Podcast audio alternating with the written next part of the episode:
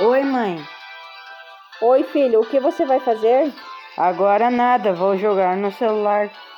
Sério? Você já fez os deveres da escola? Não, ainda não, vou fazer depois. Nem pensar, vai agora para não acumular. Ah, mãe, depois eu faço. Já te avisei, agora, senão vou te deixar de castigo. Que chata, mãe.